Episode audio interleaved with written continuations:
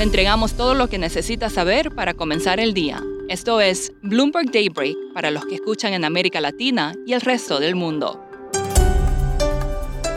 Buenos días y bienvenido a Daybreak en español. Es 5 de enero de 2022. Soy Eduardo Thompson y estas son las noticias principales. La variante Omicron sigue causando estragos. Hong Kong prohibirá los vuelos desde Estados Unidos, Reino Unido y otros seis países por dos semanas desde el 8 de enero y cerrará lugares recreativos, bares y gimnasios. Chicago cerrará escuelas, Alemania endurecería restricciones y los CDC instaron a los estadounidenses a no viajar a Singapur. China bloqueó otra ciudad de 7,9 millones de habitantes. Argentina reportó un récord de más de 80.000 casos y México informó más de 15.000, su mayor número desde septiembre.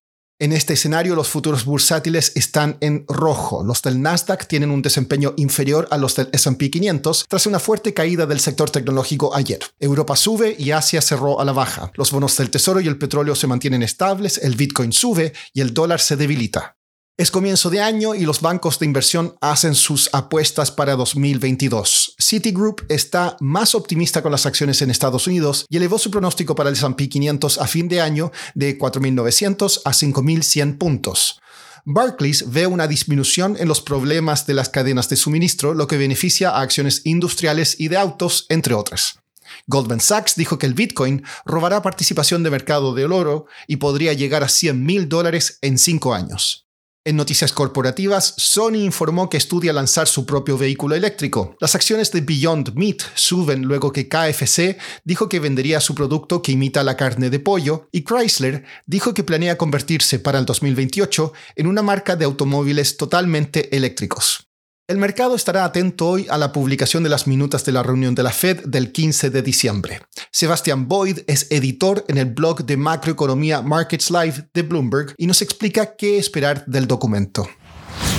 Bueno, primero, la reunión del 15 de diciembre fue una reunión muy importante porque cambió la política de la Reserva Federal hacia una, una política bastante más hawkish. Admitieron que inflación ya no es transitoria, que fue la palabra que habían estaba usando y admitieron que es efectivamente un problema. Eh, por lo tanto, aceleraron el tapering, o sea, el proceso de dejar de comprar tantos bonos eh, en los mercados. Y o sea, lo que va a estar mirando muy fijamente el, mercado es para saber qué están pensando acerca de posibles alzas de tasas este año, tan pronto como marzo. Hay varios puntos de vista que eh, van a estar expuestos en las minutas, pero lo que vamos a estar buscando es si hay algún consenso de que marzo es una reunión, lo que ellos dicen una reunión viva, es decir, una reunión donde podríamos tener una decisión de alza de tasas posiblemente más. Eh, ese es el dato clave.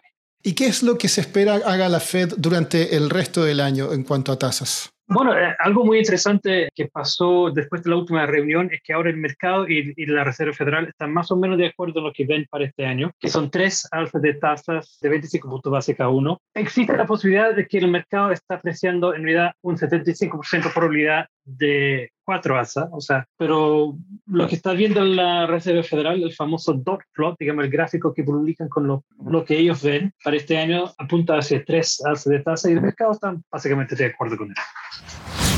Pasando a América Latina, México anunció la venta de 4.100 millones de dólares en bonos globales al 2034 y 2052. Se convierte así en el primer país emergente en vender deuda en 2022. En Brasil, el presidente Jair Bolsonaro dijo hoy en su cuenta de Twitter que será dado de alta tras ser hospitalizado por molestias estomacales. En Argentina, el ministro de Economía, Martín Guzmán, presentará hoy en la Casa Rosada la propuesta del gobierno al FMI con metas para el déficit fiscal, emisión monetaria y reservas internacionales. El Banco Central de Uruguay tendrá hoy reunión de política monetaria y el consenso es que eleve las tasas de su nivel actual de 5,75%. Más tarde hoy se informará la inflación en Colombia en diciembre. El consenso es de un aumento del 0,53% mes a mes. Tras ocho votaciones fallidas, la Convención Constituyente de Chile no logró elegir a una nueva directiva. El proceso se reanudará más tarde hoy.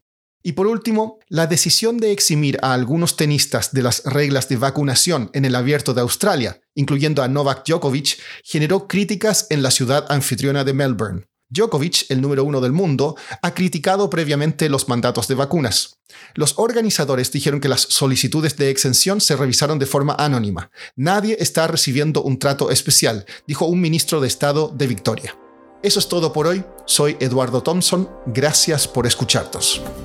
Para conocer todas las noticias que necesita para comenzar el día, revise Daybreak en español en la app Bloomberg Professional. También puede personalizar Daybreak para recibir las noticias que desee. Eso es todo por hoy. Sintonice mañana Bloomberg Daybreak